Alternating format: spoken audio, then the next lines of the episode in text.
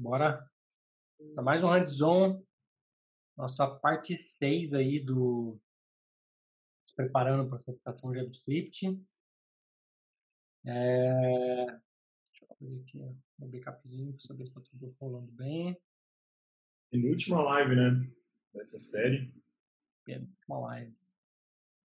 Essa acho que vai ser a mais é, com mais conceitos novos de todas elas para vocês, eu acho.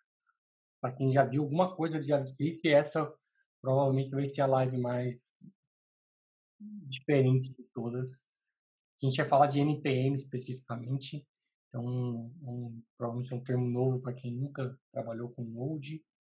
E, mas também não é nenhum bicho de sete cabeça, a gente vai ver aqui ao longo dessa live hoje que vai ser bem tranquilo alguns, alguns comandos ali para a gente poder é, conhecer melhor um pouquinho e fazer umas mágicas acontecerem aqui.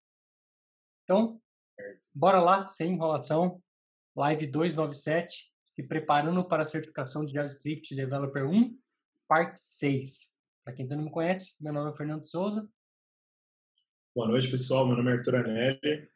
Bom, é, está aí, como o Fernando falou, é, a gente está vindo nessa série tentando abordar todo, tentando não, abordando todos os pontos da, da certificação de JavaScript.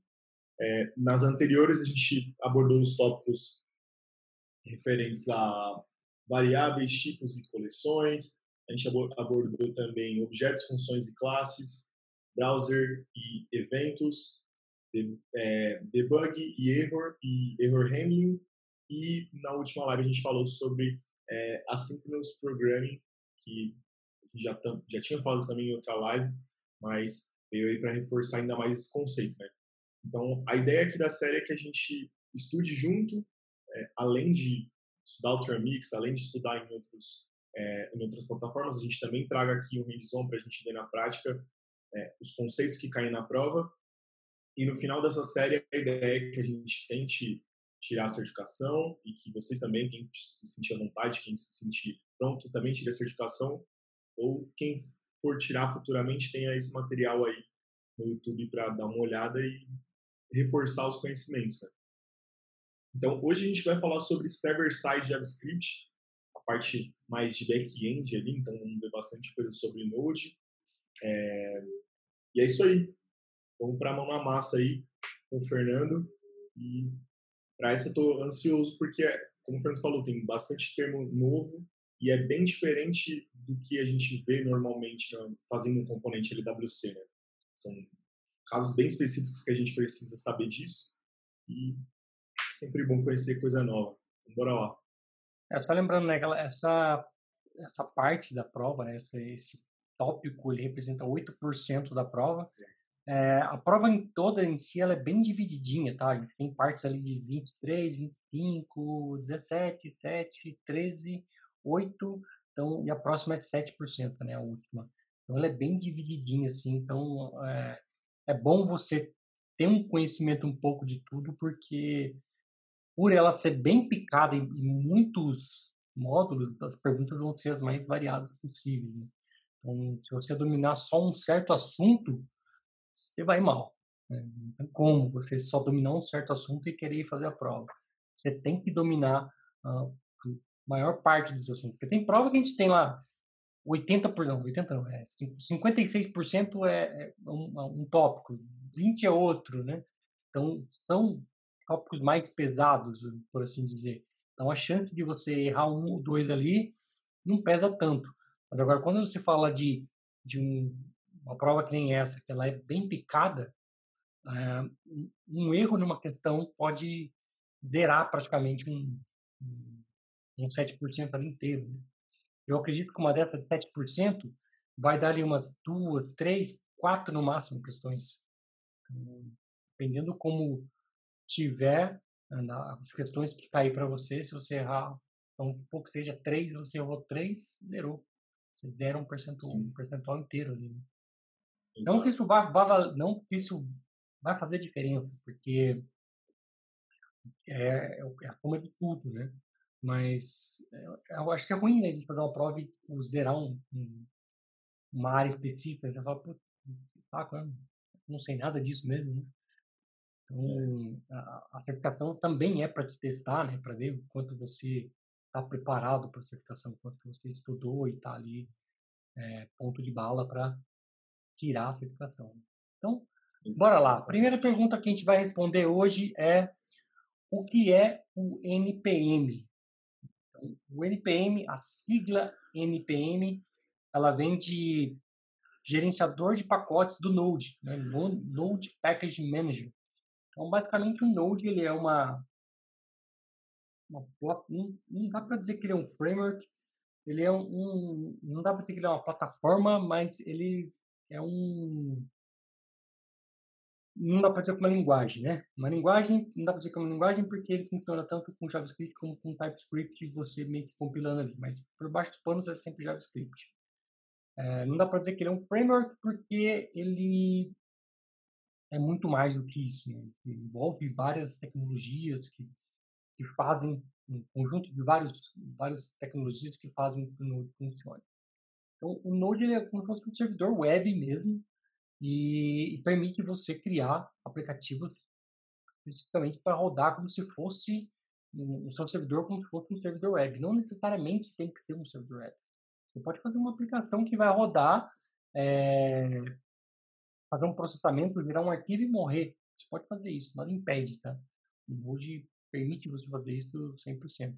Mas o grande foco, se você for olhar a maioria esmagadora de uso do Node é para criar um servidor web, né? é para ele ser consumido por alguém externo. E tem N, N vantagens porque o Node é melhor do que outras tecnologias, tá? Comparando mesmo, comparando a grosso modo, tipo, qual é mais vantajoso, usar Node ou PHP? Óbvio que vai ser, vai ser uma briga que vai virar eterna, não quero nem entrar nesse mérito para não, não balançar alguns haters aí, mas é, a ideia é que a concepção do Node foi feita para que ele fosse algo extremamente rápido para web, né, para devolver requisições web de uma forma efetivamente rápida. Então, isso que fez com que ele ganhasse muita notoriedade e, junto com ele, a gente ganhou o NPM, que também deu um poder para ele. O NPM seria, fazendo uma analogia a grosso modo aqui, né? O NPM tá pro, pro, pro App Exchange, assim como o Node tá para Salesforce, né? Então, o NPM seria o App Exchange do, do Node. E, e aí a gente vem para uma outra pergunta que eu acho que essa é a pergunta que, que é inclusive tópico da certificação, tá? Quando você olha lá os itens que ele fala para você estudar e querer responder, um dos itens é quando usar Node. Isso também vai ser uma pergunta de inúmeras respostas, você não vai ter uma única resposta para isso. Existem milhões de cenários que você pode querer usar o Node. Como eu falei, você pode ter uma aplicação que vai conectar no Salesforce e pegar os dados específicos, gerar um arquivo TXT e cuspir em um diretório. Né? Você pode fazer isso com Node. Você pode fazer isso com C Sharp, você pode fazer isso com, é, com C, C++, com qualquer linguagem. E também com Node, tá? Não necessariamente precisa ser um servidor web. O que a gente vai ver hoje aqui é transformando ele num servidor web mesmo, tá? Mas não precisa ser necessariamente isso. Agora, por que o, usar o Node, misturando aqui um pouco de quando usar o Node, né? Vamos tentar trazer um, um cenário, tentar trazer um caso de uso aqui. Vamos imaginar que a gente tem uma aplicação que ela precisa é, fazer um, processamento muito grande, uma quantidade muito grande de registros precisa gerar uma quantidade muito grande de arquivos, de PDF, e depois associar tudo isso com alguns registros seu do Salesforce. Você não conseguiria fazer isso dentro da plataforma, porque dentro da plataforma a gente tem limite de CPU, limite de memória, limite de quantidade de jobs que a gente pode rodar é, em back-end, né, que são os métodos futuros, batches. Por mais que a gente estressasse ao máximo ali dentro do Salesforce, não vou dizer que seria impossível, talvez você até conseguiria gerar isso, mas não com a mesma eficiência que você conseguiria fazer com o Node, por exemplo. E se você pensar num produto da Salesforce que é o, o, o Heroku, por exemplo, que permite você conectar hum, com o Salesforce sem muita dificuldade, com poucas linhas de código, na verdade. A gente tem um Heroku Connect.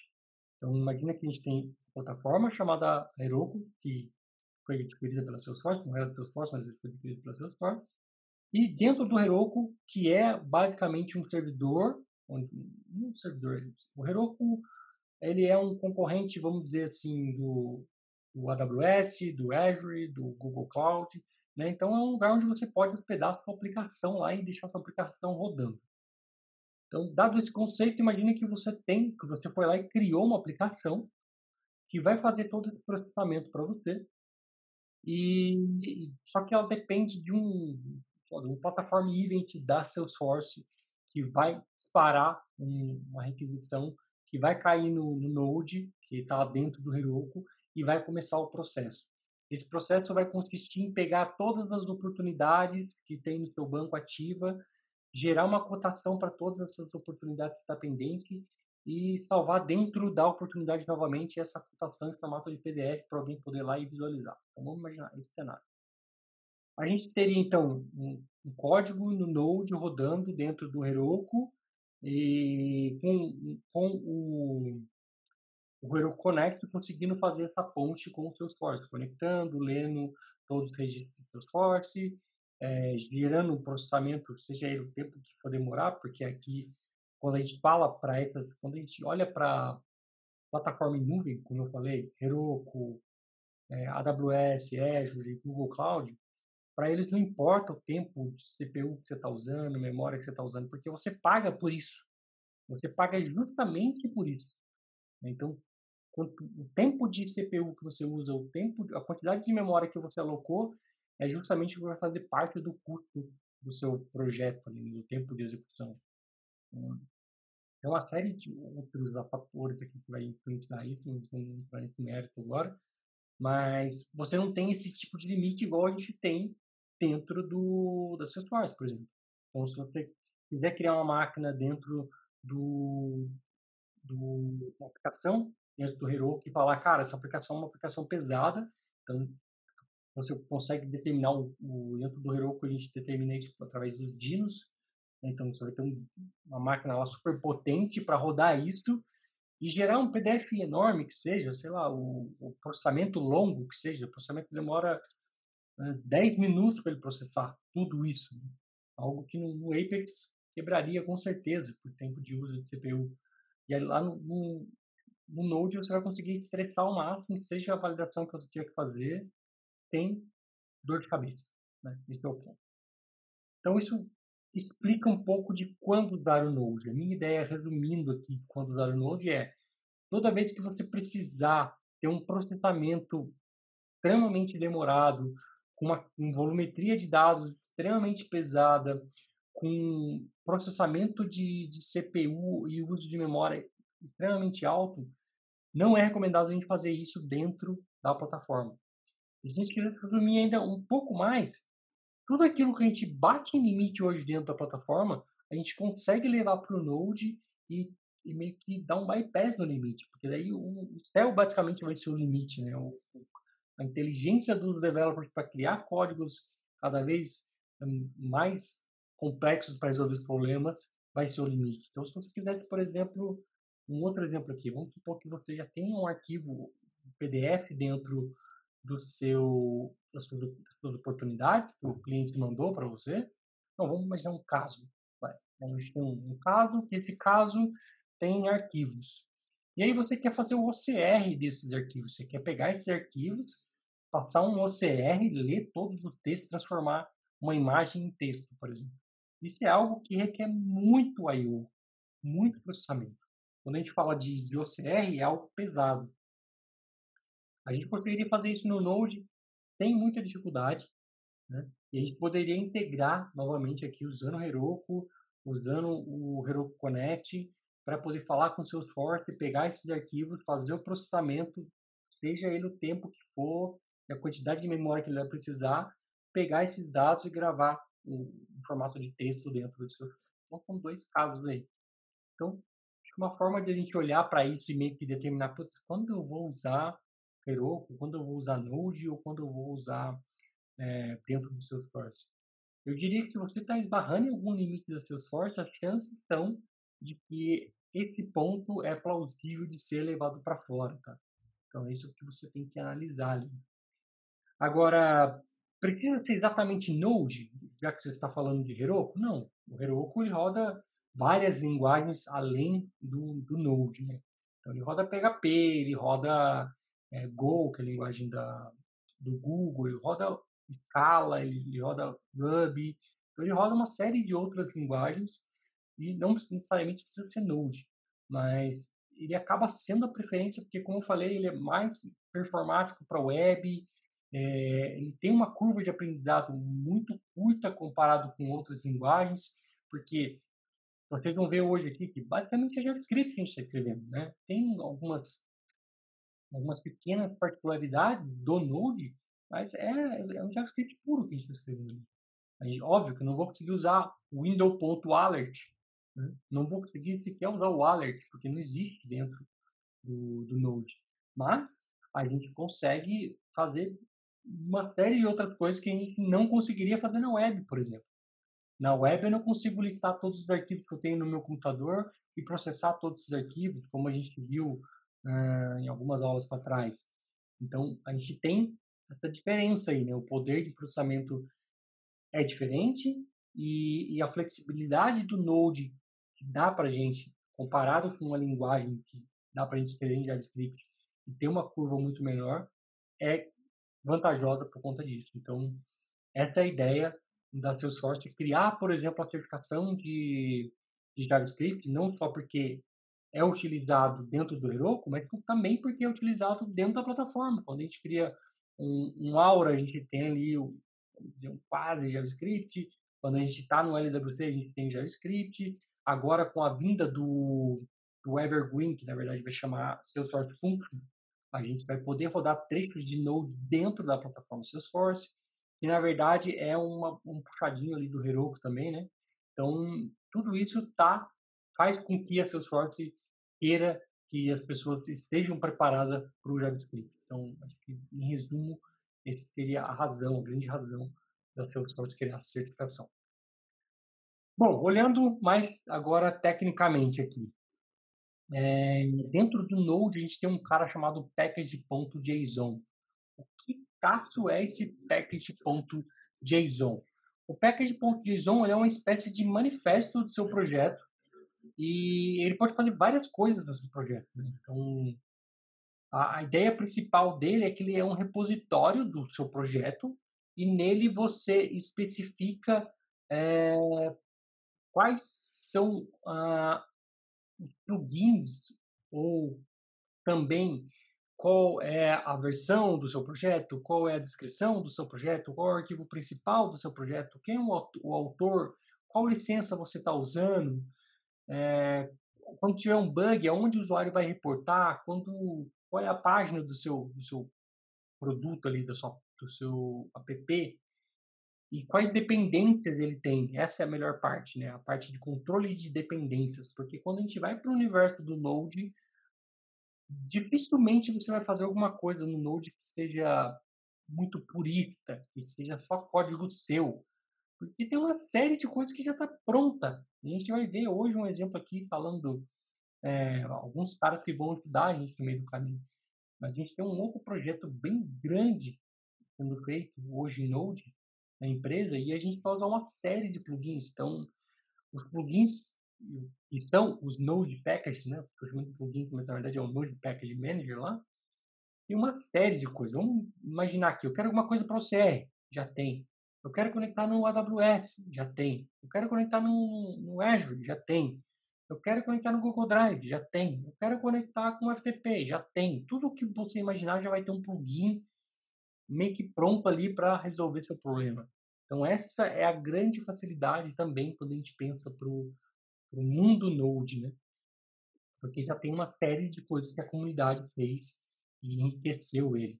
E o package.json ele é responsável por controlar essas dependências, porque eu tenho dependências que elas são específicas do meu projeto em ambiente de dev, ou seja, quando o dev baixar o código fonte na máquina dele, ele vai rodar um comando, que a gente vai ver daqui a pouco, e esse comando vai olhar para o package e vai falar, bom, o que o developer precisa ter na máquina dele, isso em termos de NPM, né, em termos de Node Package Manager, para poder rodar essa aplicação. E dentro do, do package JSON, a gente tem especificado isso. Não que você vai ter que fazer isso manualmente, faz tudo automático também, vou mostrar para vocês. E com base nisso, ele vai conseguir instalar tudo que é ali para o dev rodar. E quando você leva isso para produção, você leva o mesmo arquivo, porque dentro dele ele tem separado, olha, isso aqui é o que é para dev e o restante são dependências que tem que estar tá no servidor instalado. Então, quando você faz o deploy da sua aplicação, aplicação para um servidor, vamos, vamos voltar aqui no cenário, né? você fez o deploy da sua aplicação para o Heroku, o que vai acontecer é que o Heroku vai chamar o npm init, já dando um spoiler do primeiro comando que a gente vai ver, e vai fazer toda essa preparação para a gente. Ele vai instalar tudo para a gente ali, tudo que a gente precisa instalar, porque está determinado no package.json. Então, o package.json é um cara muito importante no projeto Node em si. Um pouco de água Um outro cara que a gente tem e que vai ser meio que amigo dele aqui, é o package.lock.json. Qual é a diferença deles, né? É, no, no package.json, além de eu falar a dependência, eu posso falar, olha, eu quero que você instale essa versão específica, porque assim como o nosso aplicativo tem versões, os pacotes que a gente está usando também tem versões. Os developers vão atualizando, a comunidade vai atualizando e vai mudando de versão. Versão 4.15, 4.16, 4.17. Inclusive, a gente vai ver isso aqui ao vivo e a cores que eu vou mostrar para vocês isso acontecendo. É, e a gente pode definir no nosso package, olha, eu quero, cara, não importa, se é uma versão nova, pode instalar, né? Que é o, o, o sonho dos developers, né? Tá sempre com a última versão. E eu tenho uma ali que eu posso especificar do tipo, cara, se tiver uma correção dentro dessa versão, né, então a gente tem, geralmente é separado ali por três conjuntos né, de números. Né, vamos supor que 2.0.4, que é a versão do, de um cara que a gente vai instalar hoje. Então, se tiver 2.0.5, você instala. Se tiver 2.1, não instala. Né. Então, a gente pode falar isso também. Ou a gente pode ser mais específico ainda, falar, cara, só instala 2.0.4 e acabou. Então, o, o meu projeto, né, o meu package.json, ele tem essa informação, eu tenho essas três opções de falar, traz a última versão mais recente, traz a última versão mais recente, se tiver patch de segurança nessa, nesse cara aqui, ou traz essa versão e pronto, acabou. Mas os nossos pacotes que a gente instala também tem uma série de dependências, a gente também vai ver isso hoje, mas uma série mesmo, tá? Quando a gente manda instalar um pacote, ele sai instalando outros pacotes, porque é um pacote que depende de um pacote, que depende de outro pacote, que depende de outro pacote, assim vai. O package.locked.json, ele é responsável por guardar a versão de todos esses pacotes, não só do seu pacote que você pediu para instalar. E isso garante que se funcionou na minha máquina, vai funcionar em outra máquina. Porque ele vai baixar exatamente a mesma versão. Entendeu? Não garante, né? O cara que vai garantir mesmo que isso acontece, que aconteça, é um outro cara que nem vale a discussão aqui, que é, por exemplo, o Docker. Né? Mas, de, maneira geral, essa é a forma que o Node tenta resolver isso. Né? Porque imagina que eu instalei o pacote A o meu pacote A depende do pacote B, que depende do pacote C. E o pacote C foi atualizado, ganhou uma versão nova. E aí o meu pacote B, que depende do pacote C, quebrou. E aí o meu pacote vai quebrar. Então o lock faz exatamente isso. Ele vai falar, cara, a versão do que você pediu para instalar é a 4, a versão desse cara é a 5, a versão desse cara é a 6. E quando ele rodar o seu comando, ele vai pegar a 4, a 5, a 6, respectivamente, sem quebrar o, a cadeia como um todo. Então, não tem perigo de você estar tá rodando seu projeto bonitinho, formatou a máquina, baixou a fonte de novo, foi rodar, quebrou. Quebrou porque não instala mais. E, e, por que, que tem tudo isso? Por que, que a gente tem o package JSON e o package.lock? Porque quando a gente dá um comando, o que a gente vai ver hoje. Para instalar um pacote na nossa máquina, esse pacote vai para uma pasta chamada Node Underline Modules.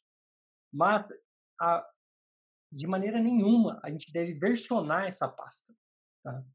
Porque justamente a função do package é você não precisar guardar um canhão de arquivos que não são seu. No seu, no seu repositório Git, você tem que guardar os arquivos são seu, do seu projeto, pertinente ao seu projeto. E aí, esses caras vão ser instalados depois. Então, a gente tem que até, a gente vai fazer isso hoje, de, de dar um git ignore nessa pasta que ele cria por padrão e coloca as coisas lá dentro, porque essa pasta não vai para o nosso repositório, tá? Então, chega de enrolação, que eu já falei demais, estou ficando até rouco aqui, e vamos código. Eu vou compartilhar a minha tela e tirar a câmera.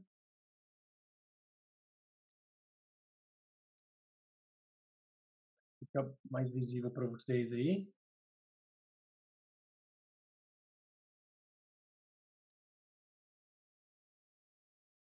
Assim. Bom, do lado esquerdo, a gente tem aqui o Postman, a gente vai usar ele já já. E do lado direito, a gente tem uh, o VS Code, nosso amigo de guerra. Mas por enquanto eu vou deixar ele aqui full screen, porque é só ele que a gente vai usar nesse primeiro momento. Vou organizar minhas telas aqui, que tem umas polininhas em alguns lados e outras. Ao terminal. Então, estou abrindo o terminal por aqui. E o primeiro, deixa eu aumentar um pouquinho, me fala aí se tá bom o tamanho para vocês, se não tá, se tá legal, para a gente poder continuar. Uhum. Bom, vamos lá. É... O primeiro comando que a gente vai ver é o próprio npm. Né? O npm é um, um, gerenciador de pacotes. Quando a gente instala o Node, ele já vem o npm por parte dele, né? Você não precisa instalar o Node e instalar o npm. O npm já está aqui. E tem uma série de comandos aqui. Ele fala, cara, qual comando você quer? O access, o add user, o audit, o bin, nananana. A gente não vai ver todos. Depois eu vou deixar o link da documentação onde vocês podem ver todos, explorar todos. Mas a gente vai ver os principais aqui, tá? Então, o principal dele é o npm init. Então, quando a gente roda o npm init, eu estou criando um package na minha máquina. Né? Vou criar agora o meu arquivo package.json. Se a gente olhar a nossa estrutura aqui de arquivos anteriores, a gente tem os arquivos que a gente criou na última aula, o git ignore que a gente colocou para criar essa pasta aqui, que eu tenho um plugin que cria ela, e os arquivos das aulas anteriores que a gente criou, certo? Então a gente não tem nenhum outro cara adicional aqui. A gente não tem o nosso package.json que o Fernando falou. Ah, cadê o arquivo package.json que você falou, Fernando? Não estou vendo. Cadê o lock? Não estou vendo. Cadê a pasta Node Modules? Não estou vendo. Calma que esse cara aqui que vai resolver. A primeira coisa que ele pede é o nome do nosso pacote e eles já sugerem um nome ali. Ele já sugeriu exatamente o nome da pasta aonde ele está. Eu vou deixar assim mesmo, tá? A versão já sugere 1.0.0. Lembra que eu falei que ela é separada em três grupos? O primeiro grupo seria a, a versão maior, o segundo grupo de, de features, o terceiro grupo de hotfix, vamos dizer assim. Então, posso ter a 1.0.0, se eu corrigir algum bugzinho, vai virar 1.0.1. Se eu coloquei uma feature nova, ficaria 1.1.1. Tá? Ou 1.1.0, na verdade. Bom, começando do 1.0. Descrição, é, aplicativo criado para o preparativo da certificação Java Script Developer 1. Ele está falando, cara, qual é o seu arquivo principal do seu projeto? Ele identificou que é app.js, porque é o mais comum, tá?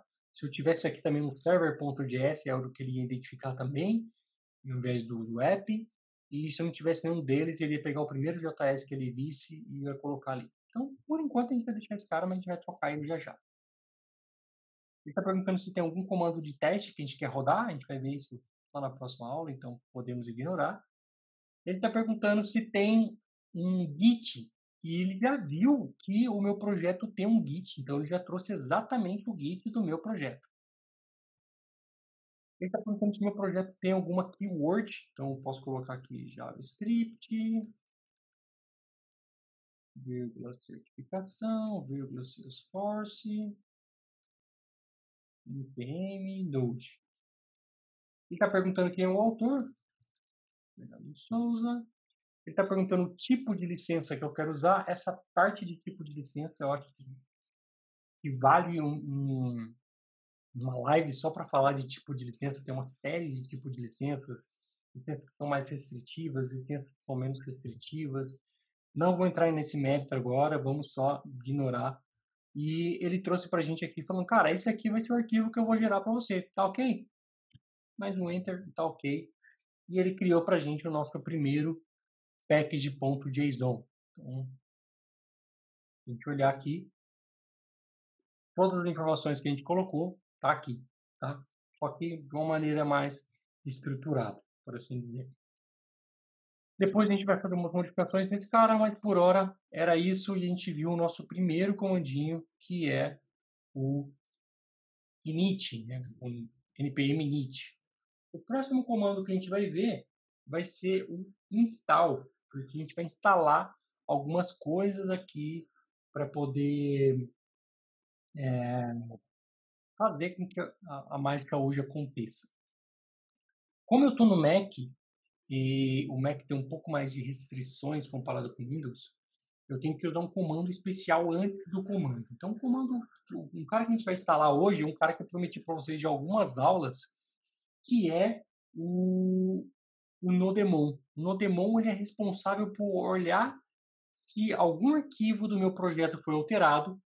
Se o arquivo do meu projeto foi alterado, ele vai automaticamente reiniciar o meu serviço sem que eu precise toda hora parar e começar, e parar e começar, e parar e começar de novo, tá? Então, a gente vai usar esse comando install para criar o Nodemon também. E um outro cara que a gente vai instalar hoje é o Express. O Express é um dos plugins mais utilizados dentro do Node, porque ele é o responsável por fazer com que o nosso Node ganhe vida na web e consiga receber requisições HTTP dentro do Node. Tá? Então, esse é o primeiro cara que a gente vai instalar. Então, para a gente instalar npm install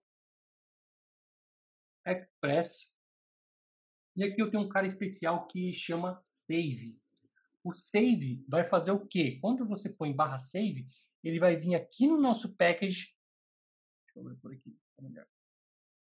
E vai falar, cara, deixa eu guardar esse cara aqui dentro, porque a próxima vez que você quiser instalar, você não vai precisar dar o comando de novo, porque eu entendo que ela é uma dependência do seu projeto. Né? E se eu quiser alguma, instalar alguma coisa que ela é dependente somente para o developer, ou seja, faz sentido ter na minha máquina como desenvolvedor, como é o caso do Nodemon, mas não faz sentido eu ter isso no, no meu servidor de aplicação. Aí a gente põe aqui, além do, do traço traço save, traço traço dev. Aí ele vai criar uma seção especial dentro do nosso package JSON para poder instalar. A gente vai ver isso quando a gente for instalar o nosso no Demon, que vai ser específico para o dev. Só que na minha máquina, esse comando aqui, ele, ele vai falhar, tá? Se eu, se eu rodar esse cara aqui, ele vai dar ruim. É, ele não deu porque eu já instalei antes. Mas o certo aqui para mim, que estou no, no, vamos dizer, no Unix aqui, né? No Mac ou no Linux, eu teria que colocar sudo e aí esse comando seguido da minha senha aqui, porque ele fala, cara, Errei minha aprovação. Agora sim. Cara, para você rodar esse cara aqui é, e colocar ele em algumas pastas, eu preciso de permissão. E para isso, eu tenho que colocar sudo na frente. Mas para quem tiver no Windows, npm install express, express save. Olha aqui o que aconteceu.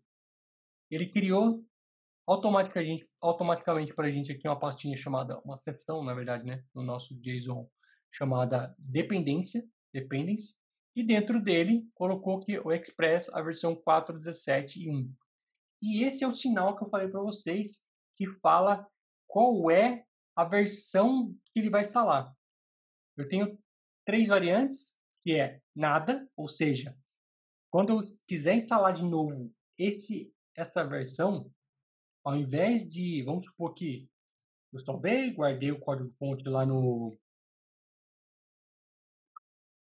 no Git e formatei minha máquina. Baixei o projeto de novo e aqui nesse dependência aqui tem, sei lá, 30 dependências. Mas eu quero que ele instale essa versão. Então, para isso, a gente tira o chapéuzinho aqui. Então, a próxima vez que eu quiser instalar, eu vou dar só um npm install e ele vai procurar pelo package e vai instalar todos os dependentes para você, sem precisar especificar o nome do pacote que eu quero instalar aqui. Tá? A outra variante que a gente tem, então, é o chapéuzinho, que basicamente está dizendo o seguinte. A partir dessa versão, qualquer coisa nova que tiver, se sair a 4.2, instala. Se sair a 4.18, instala. Se sair a 5, instala. Não importa. É uma versão mais nova, instala para mim. E a outra que a gente tem é o tio. O tio vai fazer com que, se sair a 4.2, 17.2, instala. 4.16.3, instala. Se, cair, se sair a 18.0, não instala. Tá? Então, essas são as três variantes aqui que a gente tem que é sem nada, e é um chapéuzinho e um tio. Beleza?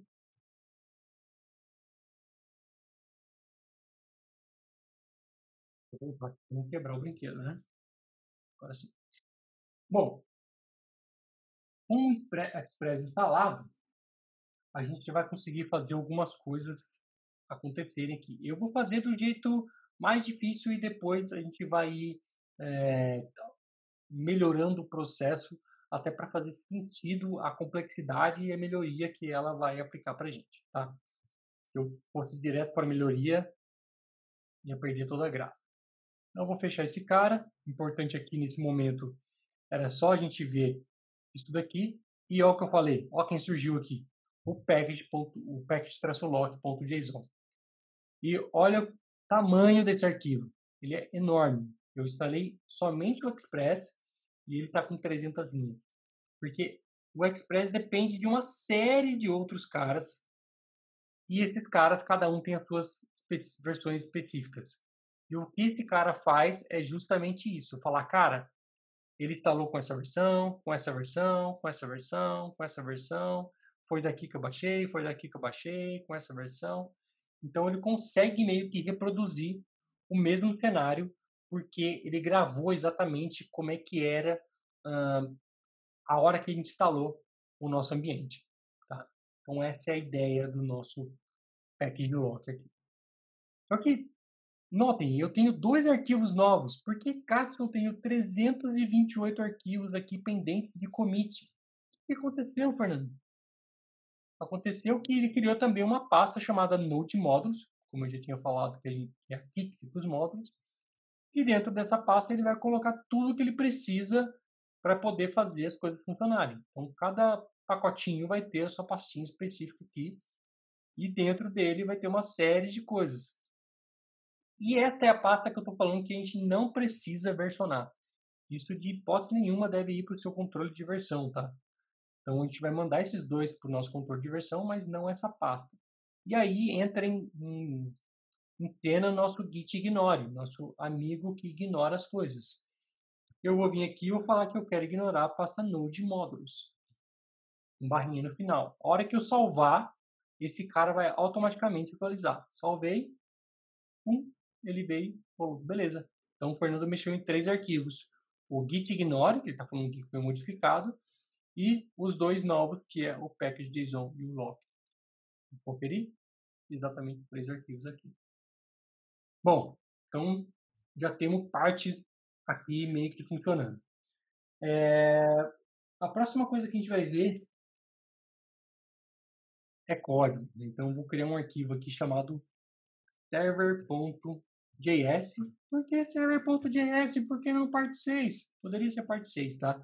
Mas quando a gente cria um servidor, um servidor com, com Express, a convenção fala para a gente usar o server.js ou um app.js que fala com server.js, porque o server.js pode ser uma, ter uma série de outras configurações ali do Express.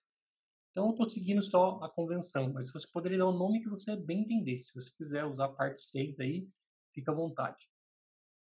É, aqui a gente tem no Node uma, algumas coisas que a gente não tem no JavaScript normal. Como, por exemplo, eu vou importar o Express. Então, tem uma constante dele. E aqui eu tenho o require. O require é algo que não existe no JavaScript normal. Por exemplo, se eu estiver escrevendo um script para o browser, eu não vou ter o require lá. E aqui ele me traz basicamente tudo que eu quiser importar. Tá? Mas a hora que eu começar a digitar Express aqui, ele já completa para mim.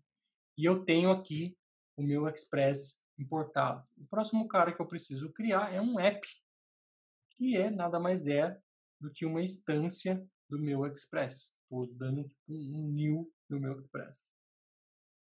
Outra coisa que é boas práticas é a gente definir uma porta. E a porta é, indicada por padrão é a porta 3000. Mas você poderia usar qualquer porta aqui, tá?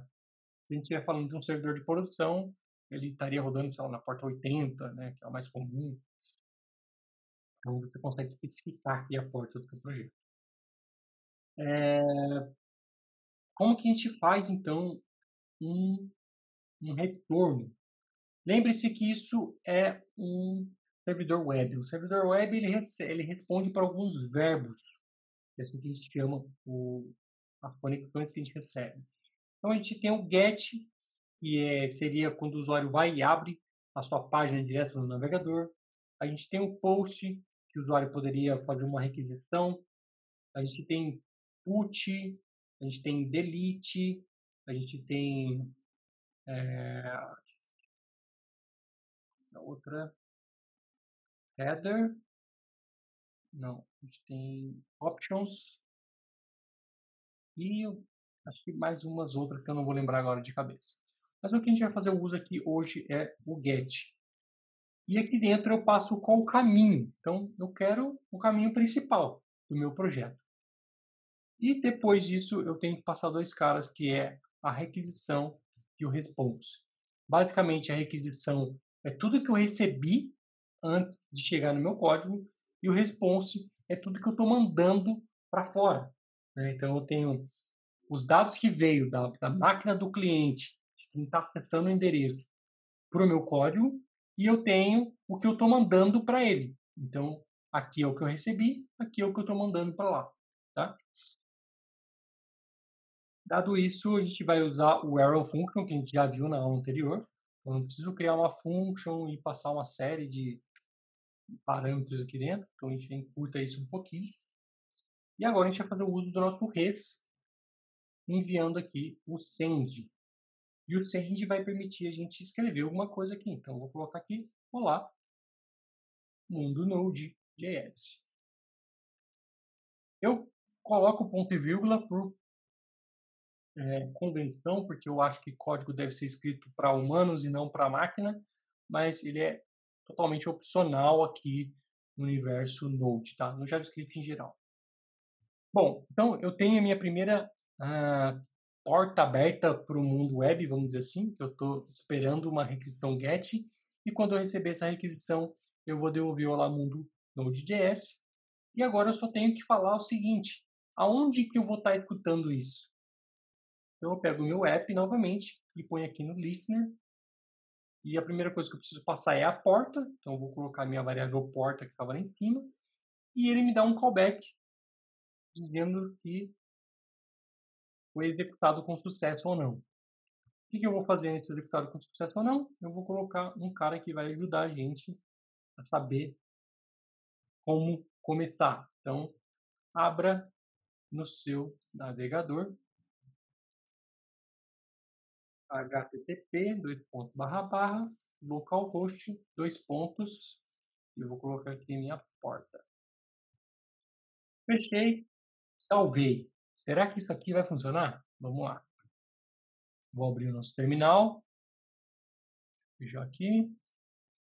E vou digitar um comandinho. Vamos aprender então agora mais um comandinho, que é o node start. O node start.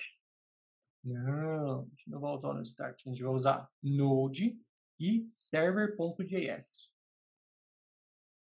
E ele falou isso para mim, abra seu navegador e se eu apertar o command e clicar aqui, ele vai abrir para mim o browser. Só que ele abriu numa outra tela, deixa eu jogar para cá.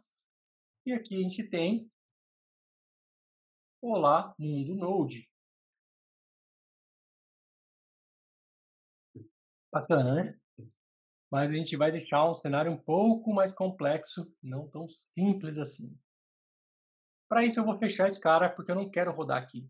Lembra aquele cara que a gente abriu no começo?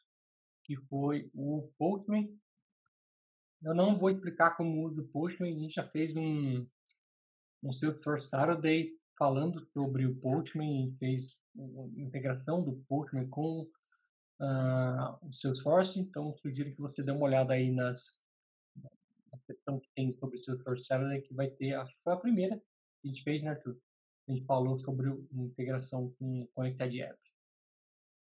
Então, o que eu vou fazer, eu vou copiar isso aqui e vou colar aqui e vou mandar enviar. E o que eu recebo aqui é exatamente o que eu mandei aqui, certo? Sem, sem muitas frescuras. O que está mandando é exatamente o que está voltando. Mas o que acontece se eu vier aqui e colocar dois e salvar o meu arquivo e mandar enviar? Por que, que ele continua mandando Olá Mundo e não Olá Mundo 2. Para eu poder ver o Olá Mundo 2, eu tenho que parar, rodar de novo e aí enviar agora. Eu recebo 2. Imagina como complicado ia ser isso se a gente fizesse toda vez atualizando o nosso arquivo, tendo que parar e começar de novo, parar e começar de novo, parar, a gente ia ficar louco. Então isso a gente vai resolver agora de uma vez por todas. E o cara que resolve a nossa vida é o Nodemon. Então a gente vai instalar aqui mais uma dependência que é o Nodemon. Mas antes, tem um outro cara também que faz parte aqui do nosso pack JSON, que são os scripts. Então, o que a gente pode fazer aqui? Eu vou tirar esse script de teste porque a gente vai ver só teste na próxima aula. Então, eu vou criar um script aqui chamado start e vou falar é, node server.js. Salvei. Então agora eu não preciso mais saber, saber qual é o nome do meu arquivo. Eu posso simplesmente colocar aqui node start, opa, npm, desculpa, start, e ele vai subir o meu servidor. Então esse é mais um comandinho que a gente tem, que é o start. A gente também tem o npm stop, mas no nosso caso a nossa aplicação já nem está mais rodando, então não faz sentido. Eu já paro ela direto com um Ctrl C aqui. É... Vamos lá então instalar o Nodemon. O Nodemon vai ser o cara que vai ficar escutando quando o arquivo alterar e fazer como se fosse um stop start automaticamente sem que a gente precise fazer isso manualmente. Então, para isso, como eu falei, vou usar sudo, mas vocês no Windows não precisam usar. sudo npm install nodemon. E esse cara é um cara que só faz sentido estar tá na máquina do developer, não faz sentido nenhum estar tá na máquina de servidor da aplicação. Então, para isso, a gente coloca um save-dev. E quando eu faço isso, eu falo para ele que eu quero que ele salve especificamente na pasta de dev.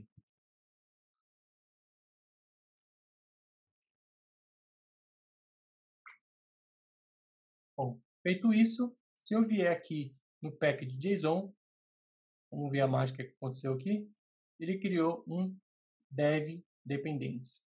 E aqui dentro ele colocou que eu dependo no meu ambiente de dev do Nodemon 2.0.4. Fala alguma coisa, Arthur?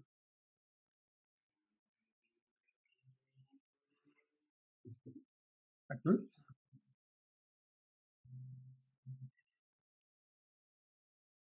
Bom, vamos lá. Hum,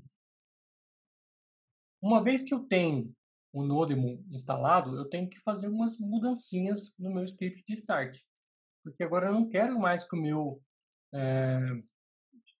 Aqui, só aqui mesmo.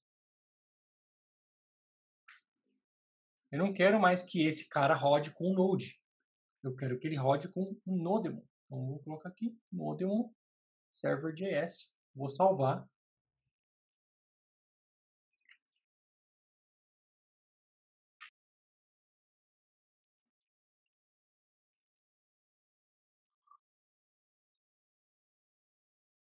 E agora, quando eu rodar o meu start, npm start,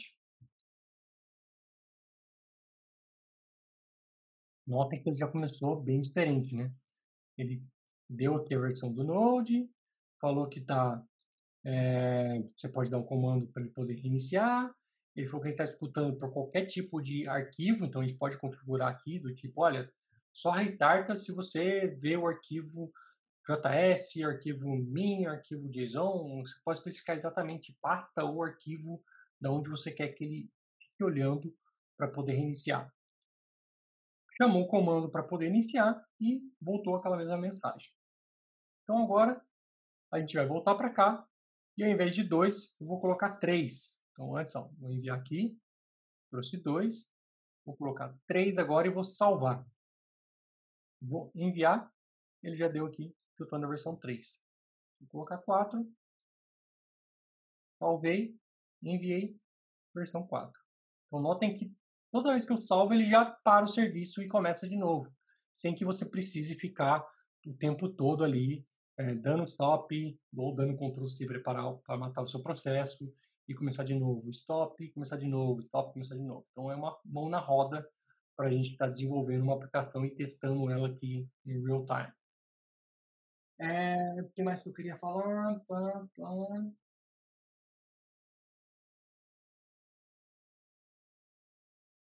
Legal.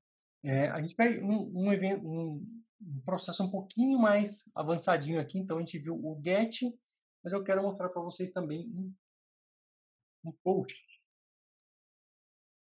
Então eu poderia criar aqui um post não só barra, mas como lá, create, um create account, por exemplo que vai receber um, uma requisição e vai devolver um response. O nome das variáveis aqui pouco importa, tá? A ordem delas é o que faz a diferença. Eu poderia chamar isso aqui de request e isso aqui de response, que funcionaria do mesmo jeito. Então, poderia colocar aqui request e aqui response. Funcionaria do mesmo jeito. Não é o nome que faz a diferença, mas sim a posição deles. Assim como lá no nosso é, Promise a gente tem o, o Resolve e o, e o Reject, também o nome indifere. Então aqui o que eu vou fazer, quando eu receber o meu post, eu vou dar um ponto send e agora ao invés de devolver um HTML, um texto puro, eu vou devolver um JSON. E no JSON vou colocar aqui um now, que é um new date.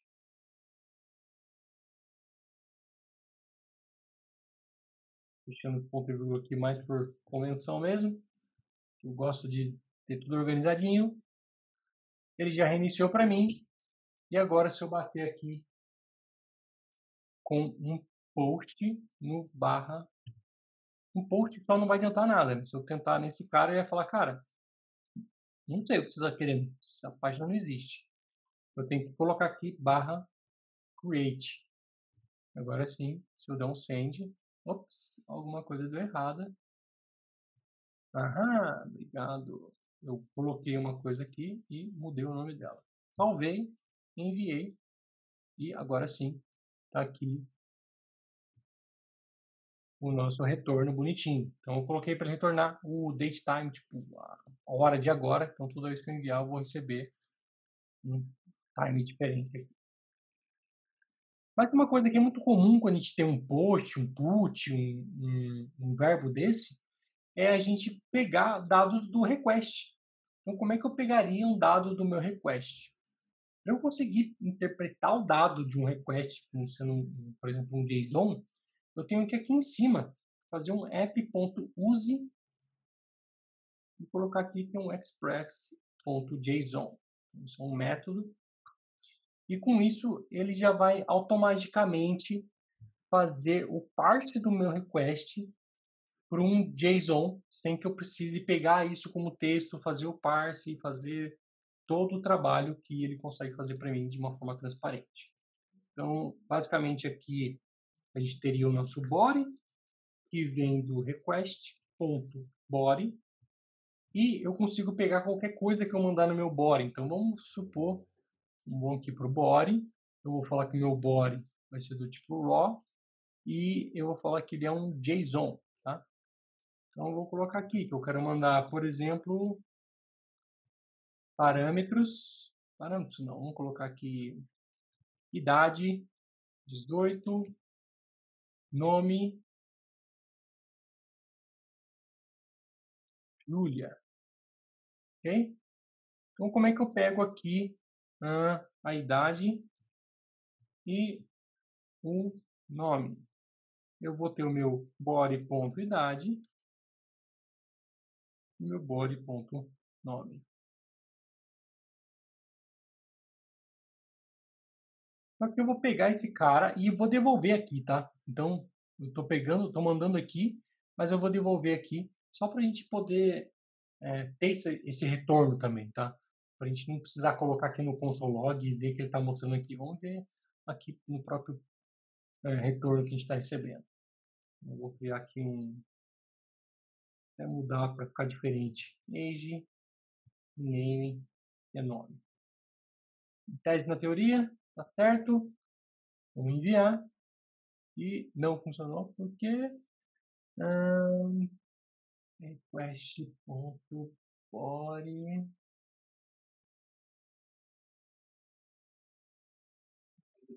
não está errado.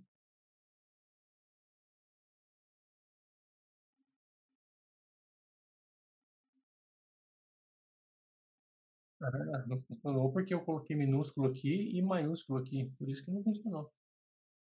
O JavaScript não é igual ao Apex que aceita a gente colocar maiúsculo e minúsculo, tem que respeitar. Então, agora sim, chegou aqui os nossos dois parâmetros. Legal, a gente viu então o verbo get, o verbo post. Eu não vou fazer os outros, mas eu vou falar aqui quais que a gente tem, né? Então a gente tem o delete, Obviamente, você já deve imaginar que é utilizado quando a gente quer fazer o, o delete. A gente tem o put, quando a gente quer fazer um, um update. A gente tem o get, que seria quando a gente quer obter alguma coisa. O post, quando a gente quer criar. Então, se a gente fosse um delete, esse cara aqui seria uh, algo como barra delete. Uh, não obrigatoriamente, né, porque o próprio verbo já faz isso, mas por boas práticas. Update. Poderia fazer isso. Deixa eu ver se tem mais alguma coisa que eu não esqueci, mas eu acho que passou por tudo. Então, eu acho que é, o Express é um, é um cara muito poderoso e, muito, como vocês viram, é muito fácil de fazer alguma coisinha com ele aqui, com poucas linhas de código, a gente consegue ter um servidor web aqui rodando. É, e vale a pena estudar um pouco sobre ele, até para pensando numa integração, Salesforce chamando algum serviço externo, você seu serviço externo estaria rodando no Express junto com o Node e estaria recebendo uma requisição para poder fazer o processamento e devolver um retorno para o seu, seu próprio Salesforce. Né? Sem, ter, sem imaginar que aqui a gente vai ter um Hero Connect ou tá utilizando algum tipo de push notification para isso. Na verdade, um, um, cara que eu queria mostrar não aconteceu aqui, que é npm. Um outro comando que a gente tem é o npm ls. O npm ls ele vai listar todas as dependências que a gente tem. Então, ele criou uma árvore aqui. Note que até o developer teve paciência de criar uma árvore aqui, né? Bonitinho. Mas se a gente for olhar, a gente tem o Express. Do Express, a gente tem essa penca de coisa aqui. Ó. E aí aqui a gente tem o Nodemon, que também tem uma penca de outras coisas aqui. Então essa é a importância da gente ter o, o lock. Então o lock vai cravar que nessa versão tudo estava funcionando. Então você não corre o risco de estar tá funcionando e depois simplesmente parou de funcionar porque uh, o sem ver aqui veio aqui atualizou a versão e quebrou todo o restante.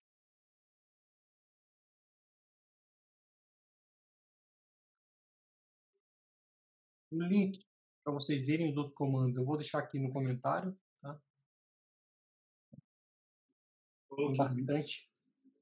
Oi? Posso colocar aqui os links? Ah, por favor. Tem bastante informações aqui sobre todos os outros comandos, né? Uma série de outros comandos. Mas eu não sei nem se o quanto vale a gente explorar todos eles. Mas o assunto npm help vai trazer aqui o npm já traz aqui, né?